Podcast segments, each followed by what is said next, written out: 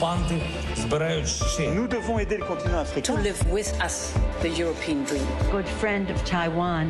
Europe 1, bonjour. La revue de presse internationale sur Europe 1. Nous sommes d'abord en Grèce. Bonjour Clémentine Athanasiadis. C'est la politique qui fait la une chez vous aujourd'hui. Bonjour. Des résultats des élections législatives avec la nette victoire de la nouvelle démocratie, souligne le quotidien Ika Merini.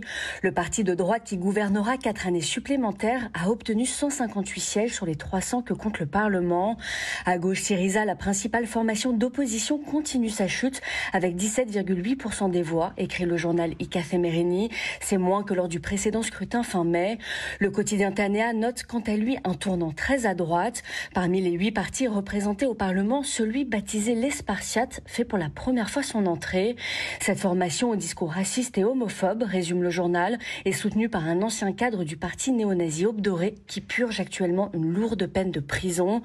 Pour le quotidien de gauche IAVI, c'est la preuve que l'idéologie fasciste continue de se répandre dans le pays. La direction maintenant euh, Pékin avec Sébastien Lebelzik. Qu'est-ce qui fait l'actualité en Chine, Sébastien? Le chômage des jeunes qui ne cesse de grimper, plus de 20% de demandeurs d'emploi chez les moins de 24 ans, selon les chiffres officiels publiés par l'agence de presse chinoise. C'est inédit et un phénomène nouveau hein, qui est en train de prendre de l'ampleur. Ici, c'est le journal Sixstone qui nous le raconte.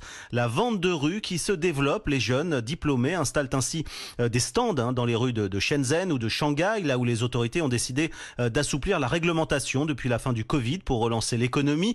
Le magazine fait ainsi le portrait de plusieurs jeunes comme Lee, tout juste diplômée en cinéma et qui vend des petits tableaux qu'elle a peints elle-même et gagne 300 euh, euros par semaine. Ou encore euh, un jeune diplômé de la prestigieuse School of Economics de Londres et qui propose lui des conférences sur des thèmes de géopolitique en pleine rue contre quelques dizaines d'euros. Enfin le Brésil, pas pour Gilberto Gil cette fois, Jean-Claude Gérez, c'est Jair Bolsonaro qui fait à nouveau parler de lui. Eh bien, encore du procès qui pourrait rendre inéligible pendant huit ans l'ancien président Jair Bolsonaro. Ce dernier, rappel au Globo, est accusé d'avoir proféré des attaques contre le système électoral lors d'une réunion avec des ambassadeurs étrangers en juillet 2022.